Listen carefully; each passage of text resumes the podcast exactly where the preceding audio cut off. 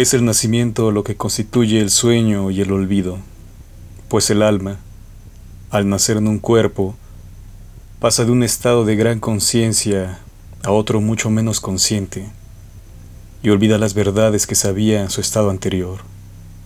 Por tanto, la muerte es despertar y recuerdo. Platón.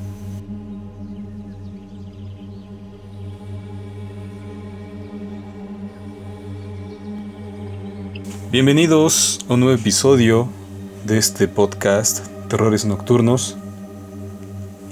Y como ya habrán visto en el título de este contenido, hoy vamos a hablar de un libro de uno de mis autores favoritos, con los que casi aprendí a leer. Ya lo han visto también. Es, bueno, ¿quién no sabe de él? Juan José Benítez, el español JJ Benítez, autor del Caballo de Troya, que es su obra más conocida, que ya lo, ya, ya lo dije, que es uno de mis autores favoritos y por lo tanto soy un apasionado de su literatura. Lo he leído casi todo de él. Quizá por ahí algunos dos, tres libros que no. Y por supuesto los que vienen, que ya veo que en, que en España ya está en circulación su nuevo libro en blanca y negro. Y, y que bueno, también puntualizo que que me llamo apasionado de JJ Benítez porque esta, este concepto de pasión también le, tiene que ver con la crítica. No soy un fanático de él, no concuerdo con varias ideas de él, como sus fanáticos que cualquier cosa que él escriba que diga pues le aplauden. Yo en cambio no, soy un apasionado de él. Así que algunas cosas yo no concuerdo con él, en muchas, la verdad. Pero me gusta, me gusta su, su dialéctica, su estilo, las palabras que, con las que adorna. Bueno, es, es su estilo, por supuesto. Pero me gusta, me fascina. Y bueno, como parte de esa crítica que yo hago en su obra es que insisto y puntualizo, afirmo, porque así lo, yo lo he descubierto, que Caballo de Troya, por supuesto, es una novela, aunque, aunque el autor insista en que, en que no es así. Bueno, como les decía, ahora vamos a hablar sobre este libro que se llama Estoy bien. Y que las personas, si, si quieren encontrar algo de, terror aquí, bueno, están. Esta ocasión, en esta ocasión está en el canal en el medio equivocado, porque hoy hablaremos, por así decirlo, de fantasmas, aunque Benítez los llama los resucitados, por decirlo de alguna manera como él dice, para entenderse el mismo, como afirma en su libro. A la gente, bueno, al menos he visto que sobre todo en México le gusta asustarse con fantasmas, con gente que se aparece, que te jala los pies, que aparece de pronto una sombra que camina por ahí, una mujer vestida de negro, o situaciones similares, ¿no? Bueno, en esta ocasión no hay nada de eso, nada, sino al contrario. Benítez en este libro hace un recorrido por cientos de, de testimonios, de sucesos, cientos de sucesos en los que sí aparecen lo que la gente comúnmente llamaría fantasmas, aparecidos, muertos, pero no es para asustar, sino que este libro brinda un mensaje de esperanza, una concepción, una idea del más allá.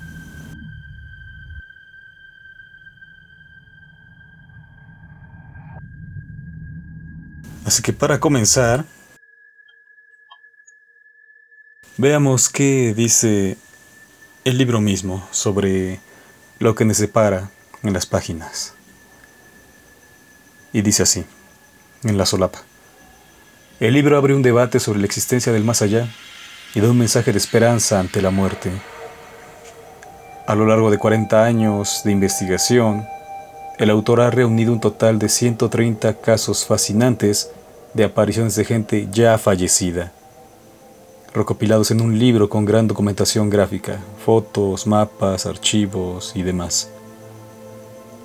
Las experiencias seleccionadas para Estoy Bien fueron vividas por mujeres y hombres de diferentes clases sociales, edades, creencias religiosas y niveles culturales. Todos tienen algo en común. No mienten. Eso afirma JJ Benítez. En su nuevo libro, JJ Benítez, autor de la exitosa saga Caballo de Troya, trata sobre un tema de máxima actualidad, la muerte. Se trata de la primera investigación del autor que empezó en 1968 y acabó a finales de 2012. 130 casos de muertos que vuelven. El autor ha viajado por todo el mundo en busca de historias y para hablar con los protagonistas o familiares de los casos. Más de 130 testimonios desde el otro lado del túnel que cambiarán su visión sobre la vida y la muerte. Nadie mejor que Benítez para contar historias de muertos que vuelven. Si tan solo uno de estos testimonios fuera cierto, el más allá sería real. Un tema fascinante explicado por el mejor Benítez. Así que una vez dicho esto, insisto, si nuestros queridos oyentes han llegado hasta aquí en busca de un relato que los ponga los pelos de punta sobre mujeres que pues, están de blanco, de negro y, y, hacen travesuras, pasan por la casa, arrastran cadenas, en fin, espíritus hechos vueltos sombras, que jalan los pies, se aparecen en espejos. No va a haber eso aquí.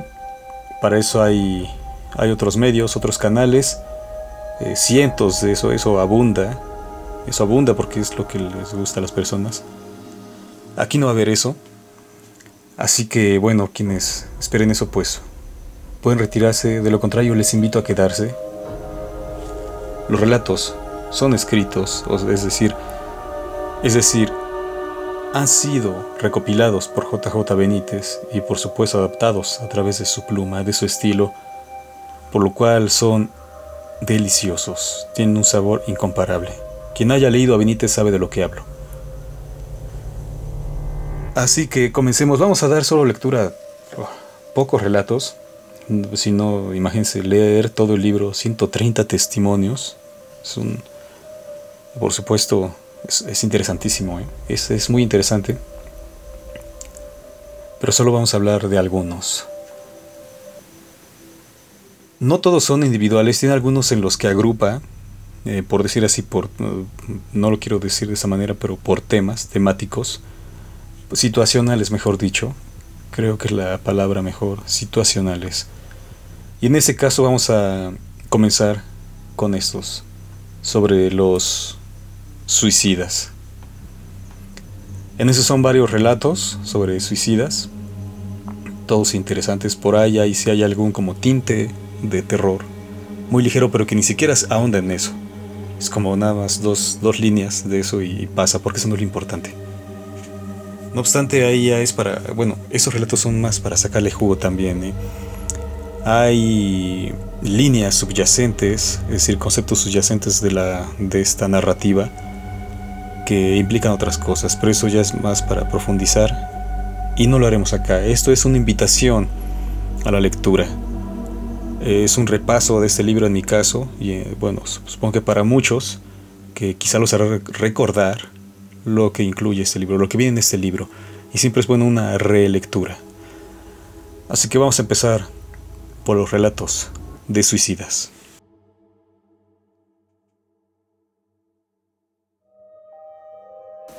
En enero de 1983, un joven al que llamaré IJ, de 23 años, se suicidó en una pequeña localidad de Colombia. Beatriz Merli, sobrina de IJ, tenía entonces ocho años. La niña se preguntó muchas veces por qué lo hizo. Era un muchacho guapo, con futuro, era brillante, tenía una bebé. ¿Por qué? No obtuvo respuesta a su pregunta hasta mayo de 1993. Desde que se suicidó, manifestó Beatriz, yo sentía que veía a mi tío en la casa. Entraba y salía de los cuartos, pero solo veía las piernas. Y un buen día, en la casa de una amiga, en Cali, mientras estudiaban, alguien, medio en broma, sugirió que jugaran a la Ouija. Eran cinco chicas. Dicho y hecho. Improvisamos un tablero a base de papel y dibujamos los números y las letras.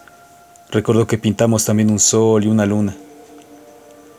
Debajo de la mesa colocamos un vaso con agua. Cuando nos sentábamos alrededor de la Ouija, yo tenía las mismas preguntas en la cabeza. ¿Por qué lo hizo? ¿Por qué se suicidó? Mis amigas preguntaron tonterías. Yo permanecí en silencio. La moneda que utilizábamos se movía sin descanso. Nadie la tocaba. Finalmente no pregunté por mi tío. Beatriz tenía entonces 18 años. Y regresó a su casa con una idea. La Ouija podía ser el instrumento para averiguar la verdad.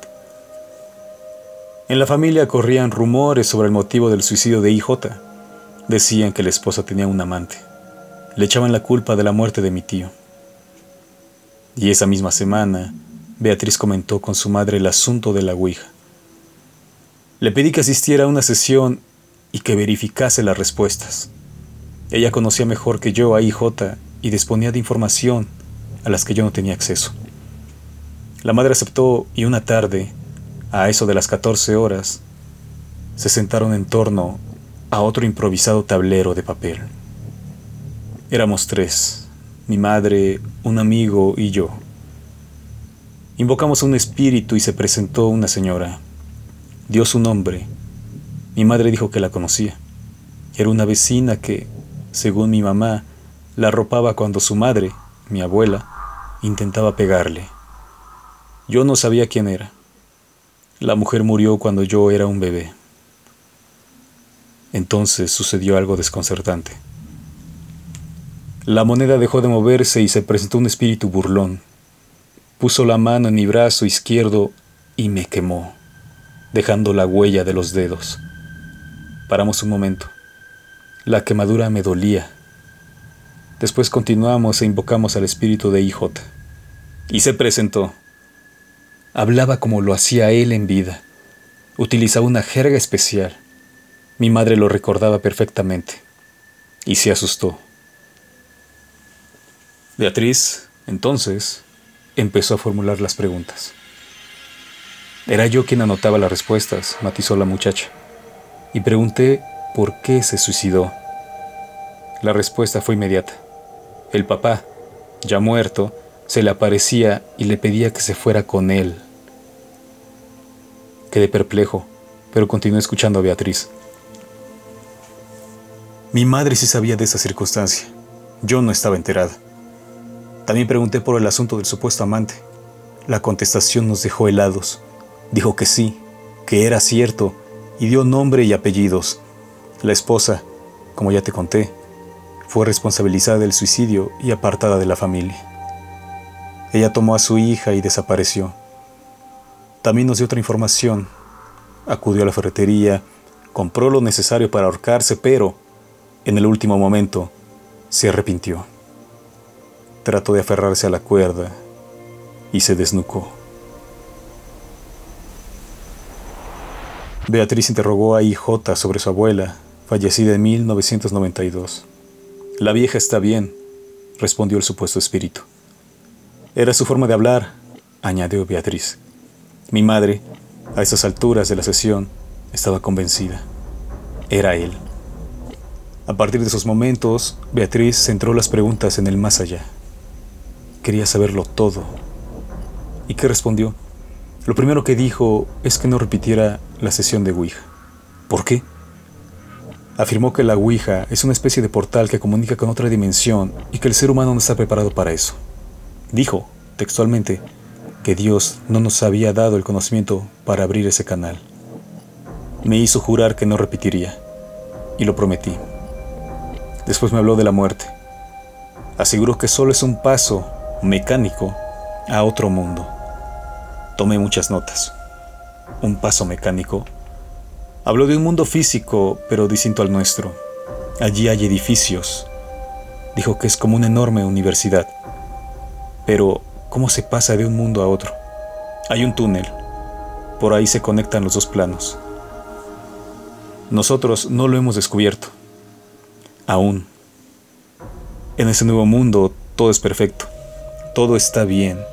Todo es súper limpio. No hay enfermedades. No hay muertes. E insistió, tenemos que estudiar mucho. Habló de estudiar. Sus palabras fueron, te levantas estudiando y te acuestas estudiando. Existe el día y la noche. Eso deduje. Al preguntar por la cuestión del estudio, Beatriz se interesó por su abuela.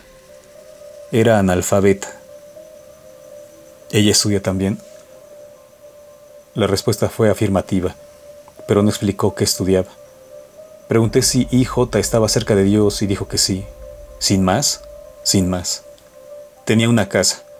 Dijo que vivía en una ciudad en la que había grandes edificios e insistió, todo el mundo está bien, todo es perfecto y limpio.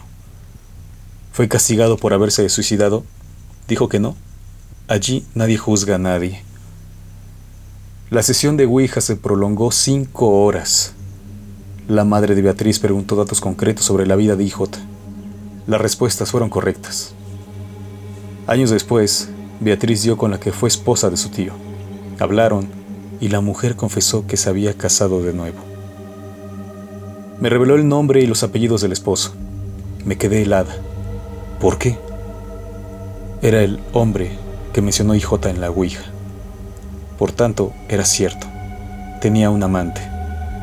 Así es.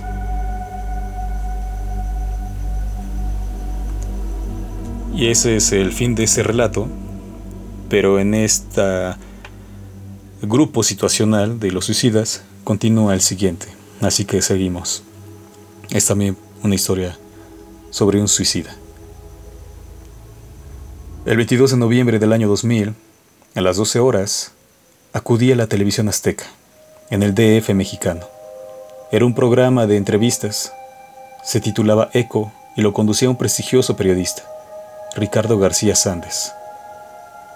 Hablé sobre la muerte y el más allá. Ricardo, muy impresionado, esperó a que terminara el programa para narrarme una experiencia vivida por él mismo. Sucedió en mi casa, no hace mucho. Una amiga se había suicidado. Yo estaba triste y tuve un sueño. Vi a esa amiga. Tenía la cabeza baja. Le pregunté si había visto a Dios. Ella negó con la cabeza. Ahí terminó el sueño. En esos momentos, la madre de Ricardo, que dormía en un cuarto cercano, escuchó pasos y el crujir de la madera del pasillo. Creyó que era su hijo, que se había levantado para ir al baño o a la cocina. A la mañana siguiente medio lo aclararon. Ricardo no se movió de su cama. ¿De quién eran los pasos? En la casa solo estaban madre e hijo. Fin del relato. Y continuamos con otro. En el mismo tono, en la misma línea. En esas mismas fechas, el cardiólogo Víctor López García Aranda, gran estudioso en estos temas, me contó lo siguiente. Conocí el caso de una señora cuya identidad no estoy autorizado a desvelar, que vivió también una singular experiencia y relacionada con otro suicidio. El marido tomó una escopeta y le disparó dos tiros. Uno le arrancó una mano, el otro le desfiguró la cara. Acto seguido, el marido se suicidó con la misma escopeta. La mujer, entonces, vivió una experiencia cercana a la muerte también conocida como ESM. Vio el túnel, la gran luz, los parientes muertos que salían a recibirla. Y, de pronto, apareció el marido. Se presentó detrás de una reja, le pidió perdón y ella le perdonó al momento. Entonces retornó a su cuerpo físico. En esos instantes, mientras permanecía inconsciente, la mujer no supo que el marido se había quitado la vida. La noticia llegó después. Fin del relato y continuemos con el siguiente. La Semana Santa de 1987 no será olvidada fácilmente por María José. una enfermera española de dilatada experiencia profesional. Pero antes de narrar lo vivido por esta mujer, bueno será que haga un pequeño preámbulo.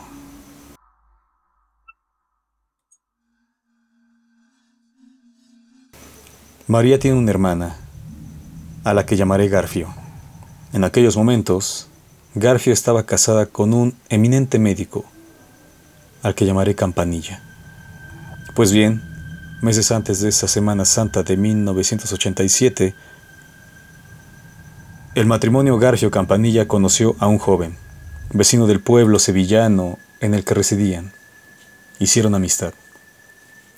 El joven se enamoró de una muchacha, pero el padre lo rechazó, amenazando al hijo con desheredarlo. Los problemas se multiplicaron. El joven se enredó con las drogas y la madre, la única que lo protegía, terminó falleciendo. Garfi y Campanilla lo ayudaron hasta donde fue posible. Un día, tras la visita del padre al centro de desintoxicación en el que se encontraba, el joven se pegó un tiro y perdió la vida. Era el otoño de 1986. En diciembre de ese año, 1986, María, la enfermera, cambió de residencia, trasladándose de Huelva a Sevilla, España. María nunca conoció al joven que terminó suicidándose. Cinco meses después del suicidio, en la referida Semana Santa de 1987, María se hallaba en su nueva casa. Eran las 10 de la mañana, aproximadamente. Estaba sola, con la única compañía de un perro. Yo vivía entonces a 100 metros del cementerio y, de pronto, el perro empezó a ladrar. Se fue hacia la puerta de la casa y allí se mantuvo, ladrando. Deduje que había alguien en el patio o cerca de la cancela de hierro. Tuve una sensación extraña. No me gustó. El perro ladraba y gemía. En esos instantes, para desconcierto de María, el grifo del cuarto de baño, próximo a la entrada principal, se abrió misteriosamente. Nadie lo manipuló. Acudí al baño, cerré el grifo y me dirigí a la puerta. El perro ladraba y ladraba con la vista fija en la madera de la puerta. ¿Cuánto tiempo pasó desde que empezó a ladrar hasta que abriste la puerta? Unos diez minutos. María, finalmente, abrió la puerta. Entonces lo vi. Era un hombre, se hallaba al otro lado de la cancela. Tenía la mano izquierda apoyada en los hierros. Al hacer las mediciones oportunas comprobé que el hombre se encontraba a nueve metros de la puerta de la entrada. ¿Cómo vestía? Traía una chamarra marrón, como de ante, y unos vaqueros azules. Con la mano derecha subía y bajaba la cremallera. Lo hacía sin cesar. Y yo le grité, ¿qué quiere usted? Entonces, mirándome, respondió, Campanilla, Garfio, ayuda. Lo repitió tres veces. Campanilla, Garfio, ayuda. ¿Vio los pies? Esa zona la cubría una especie de niebla. Después, de repetir los nombres de mi hermana y de mi cuñado, desapareció. ¿Se alejó? No, sencillamente dejé de verlo. Lo conocía, no lo había visto en mi vida. ¿Cuánto tiempo pudo durar la conversación? Alrededor de uno o dos minutos. ¿Cómo era el tono de voz? Me pareció angustioso. Era joven. Calculé 30 años, pelo negro hasta el cuello. ¿Cuál fue el comportamiento del perro al abrir la puerta? Se mantuvo a mi lado todo el tiempo. Al desaparecer el hombre dejó de ladrar y regresó conmigo al interior de la casa. Esa tarde, María fue a visitar a su hermana y comentó lo sucedido. Garfio estuvo segura. La descripción coincidía con la del joven que se había suicidado meses antes. El muchacho tenía un tic. Subía y bajaba la cremallera constantemente. Una semana después volvió a suceder. María vio de nuevo al suicida en la casa. Fue en el primer piso. Al entrar en una de las habitaciones lo vi. Me quedé en la puerta, paralizada por el miedo. Estaba al otro lado de los cristales de un balcón, en una pequeña terraza. Me miraba, Creo que vestí igual. Fue un segundo. Di la vuelta y corrí. Di la vuelta y corrí escaleras abajo, aterrorizada. Según la testigo, la segunda visión se produjo también por la mañana. El joven se hallaba a dos metros de los cristales en la esquina izquierda de la terraza. María no sabe si tocaba el suelo o si flotaba. Por supuesto, nadie llamó a la puerta de la vivienda, ni trepó por el exterior de la casa. María telefoneó de inmediato a su hermana, y fue en esos días cuando se registró otro singular fenómeno. María fue el único testigo que yo sepa. Con frecuencia, manifestó la enfermera, de día o de noche, empecé a ver una luz color blanco, tipo láser, que bajaba del cielo e impactaba en el cementerio. Llevaba siempre la misma trayectoria, de izquierda a derecha y en descenso. El cementerio, como dijo María, se encontraba a 100 metros de la casa. Era perfectamente visible desde la vivienda. Y un buen día, intrigados, María, Garfio y Campanilla entraron en el referido cementerio a la búsqueda de no se sabe qué. Fue impactante, resumió María. Campanilla, de pronto, nos alertó. Había descubierto la tumba del joven que se suicidó. Era el lugar en el que desapareció la luz. Fue una especie de confirmación.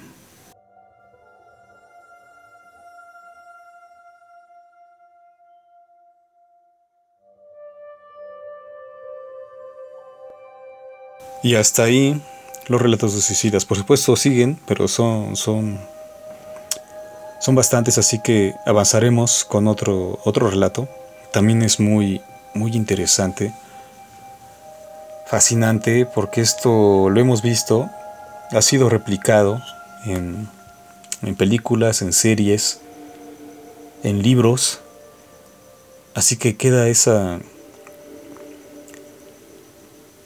Queda esa idea, ¿acaso será cierto esto? ¿Acaso habrá vida después de esta vida? Ah, a pesar de que muchos dicen que, bueno, el libro se llama precisamente Soy bien porque de alguna manera los que leímos no, no pasa eso, pero la mayoría dicen estoy bien, no te preocupes, este, no llores.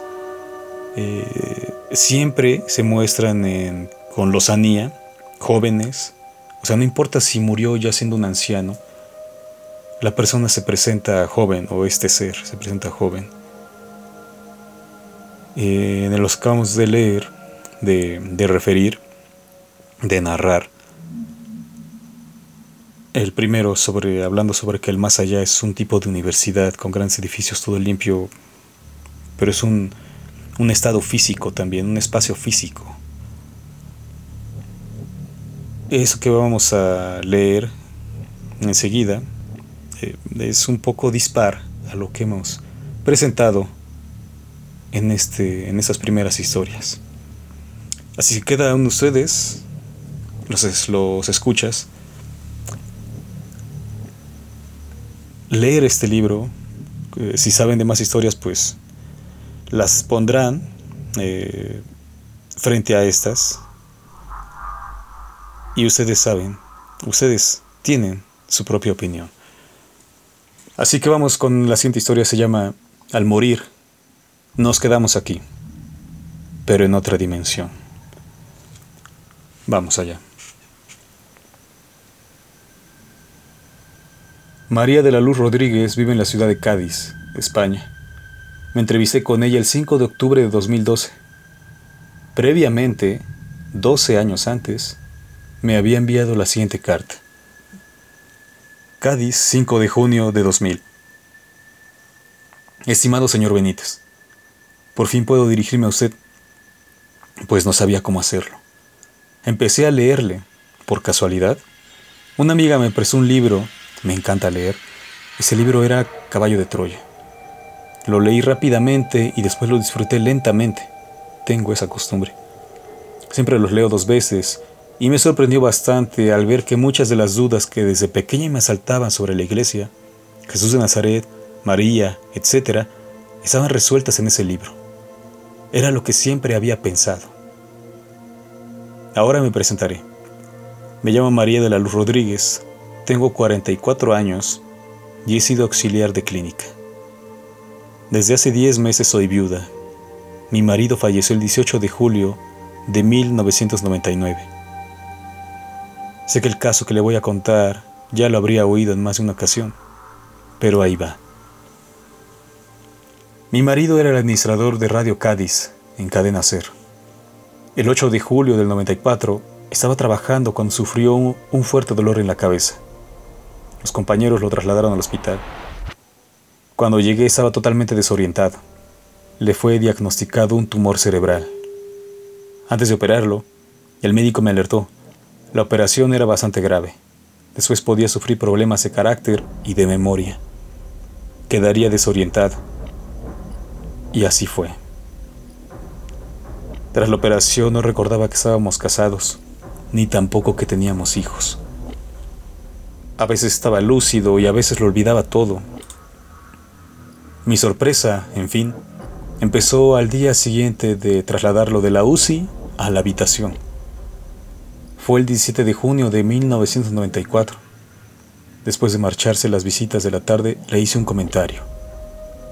¿cuántos amigos tienes? Y él respondió, ¿y tu padre? Mi padre.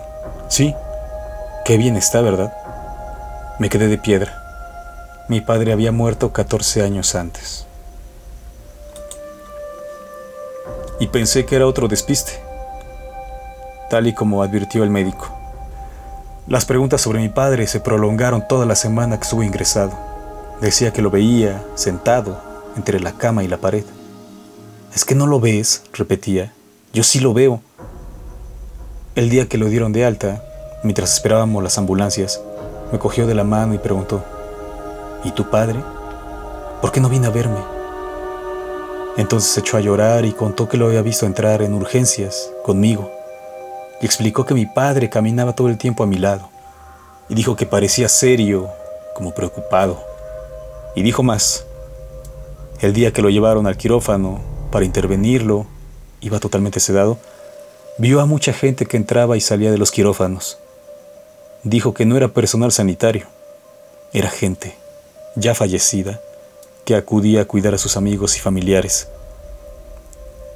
Mi marido aseguró que vio a su abuela materna, a mi cuñado con una túnica de color naranja, y a mi padre, y en medio a Jesús, muy moreno y con una túnica blanca todos estaban muertos.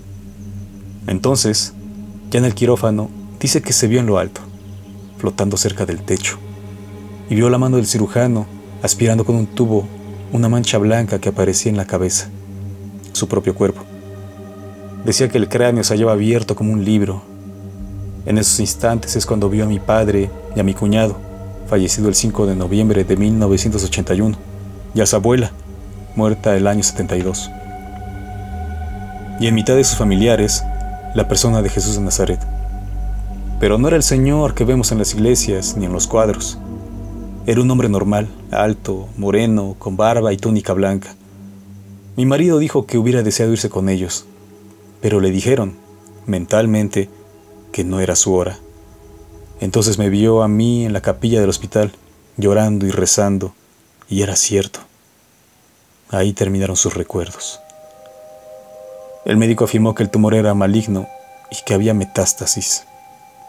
Entonces empezaron a buscar el primario, pero no dio la cara hasta 18 meses después, en el pulmón. El médico le dio de vida un año o, como mucho, año y medio. El caso es que ha vivido cinco años, sin dolores y sin tomar calmantes. Finalmente falleció el 18 de julio. Se quedó dormido. Debo decirle que mi esposo, antes de que sucediera todo esto, era casi ateo. No creía en nada, y menos en los curas. Cuando íbamos a una boda o a una comunión, él aguardaba afuera. No entraba en las iglesias. Después de lo que vio, llenó la casa de imágenes del Sagrado Corazón. Y una última cosa, mi marido, en esos cinco años que alcanzó a vivir, siempre contaba la experiencia de la misma forma y aseguraba que, al morir, nos quedamos aquí, pero en otra dimensión. Por cierto, al fin libre. Maravilloso.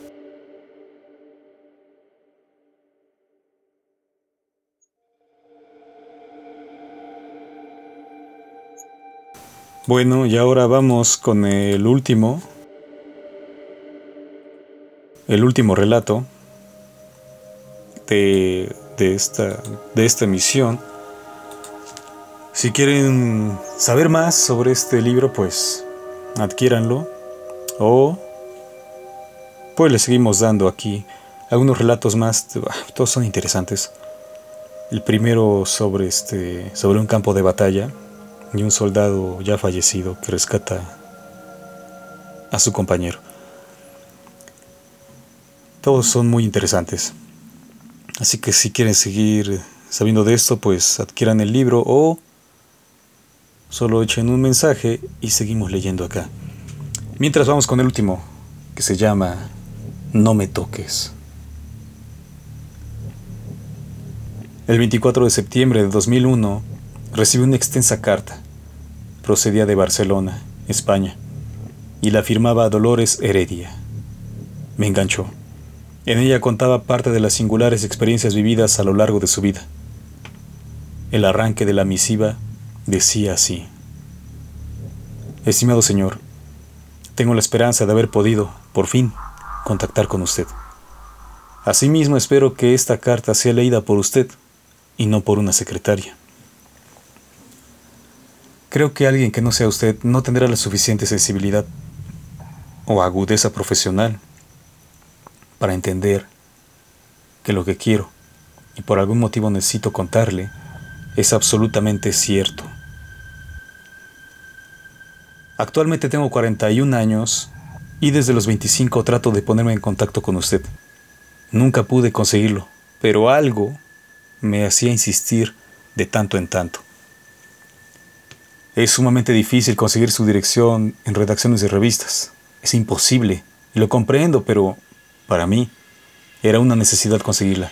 Y por fin llegó a su apartado de correos en su libro Mis ovnis favoritos.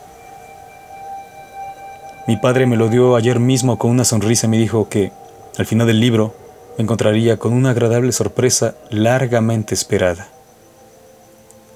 Después de tantos años queriendo compartir mis experiencias con usted, ahora no me resulta nada fácil empezar.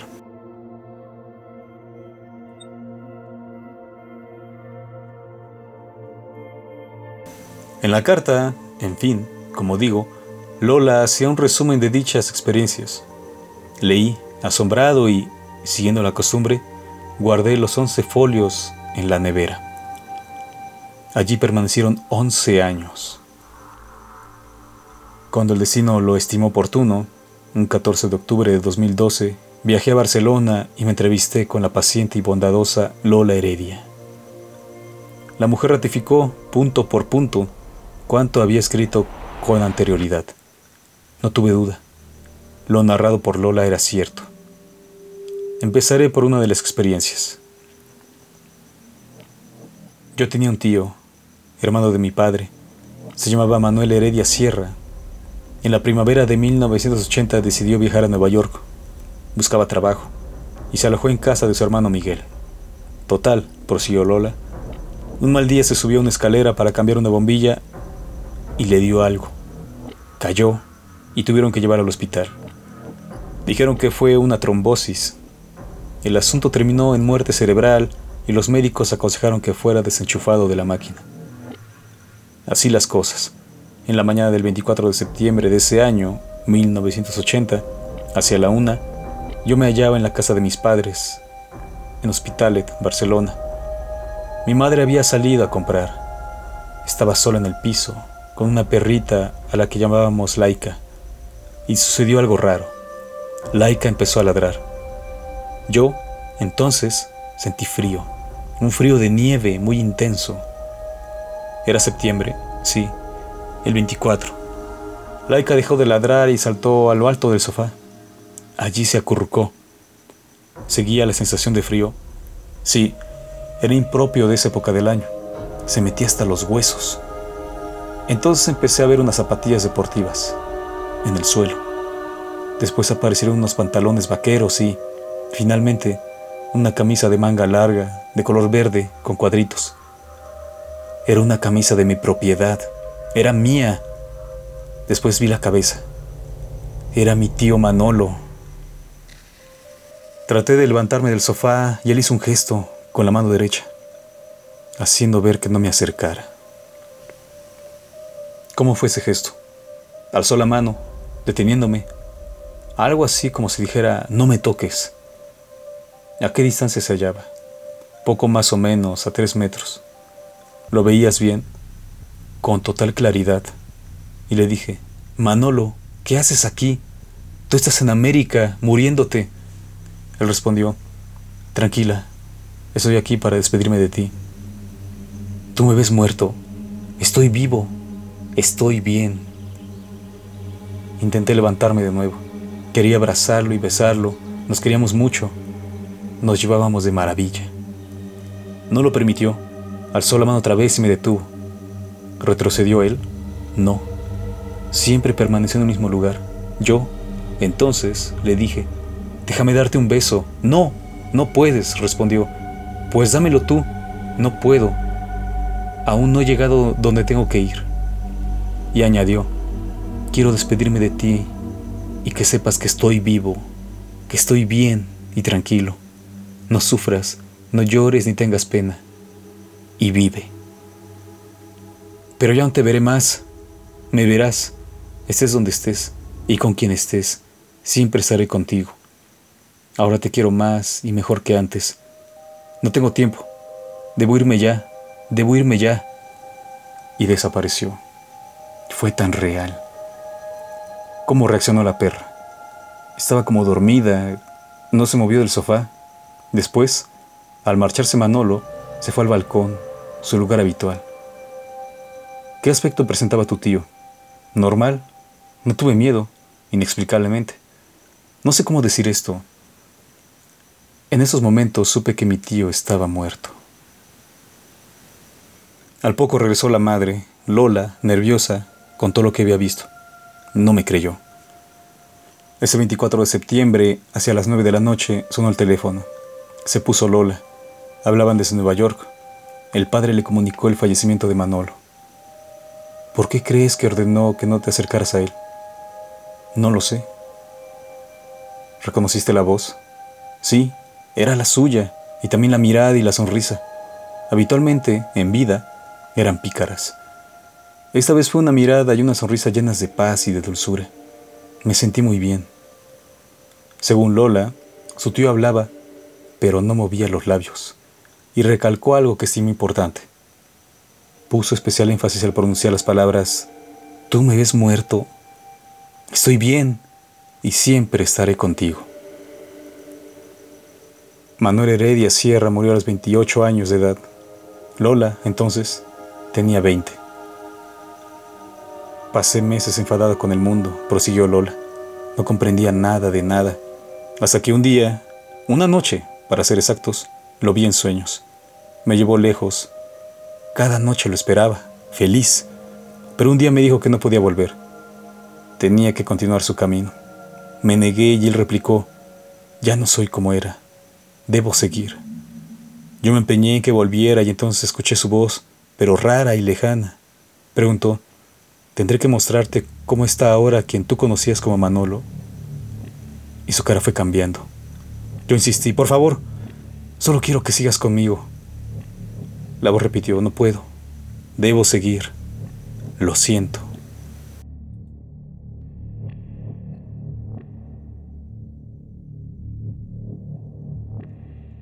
Y esas han sido las historias, amigos. ¿Qué les parecieron? ¿Les dieron miedo? ¿Los dejaron perplejos? ¿Generaron en ustedes esperanza?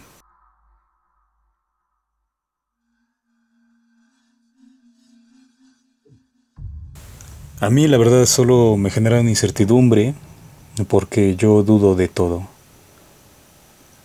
Esto, por supuesto, parece... Parece maravilloso, pero ¿quién sabe? ¿Quién sabe? Y bueno, esto ha sido todo por el día de hoy, por esta emisión de Terrores Nocturnos. Vamos a seguir este, haciendo esta oferta de contenidos, esta, esta variación de, temas, de contenidos, en los que vamos a, a proponer libros como este caso, darle lectura a, cuentos, si es que hay una antología de cuentos de algún autor, en este caso de JJ Benítez, que de hecho es una antología sobre, sobre el más allá, eh, como el pasado, que hablamos sobre entes, parásitos energéticos, que también no, no fue todo, pero solo una probadita. No, no creo que no tuvo mucho éxito, así que vamos a dejarlo así. Vamos a estar probando cosas. Y por supuesto también los relatos de siempre. Yo estoy ya escribiendo algunos. Pero no, no, no esperen, por supuesto, que sean, como les digo, no sobre fantasmas, aparecidos, esas cosas. Eso no va conmigo. Este, pero vamos a seguir probando estas cosas y mucho más. Así que si les gusta, ya saben, pues, pues síganos escuchando. Y sobre todo eso, les quiero agradecer a todos, los que nos escuchan y a los que nos han escuchado una vez y después ya no. Gracias. Gracias a todos. Nos vemos muy pronto, nos escuchamos muy pronto, mejor dicho. Y pásenla bien. Gracias a todos, un saludo. Esto fue Terrores Nocturnos. Hasta siempre.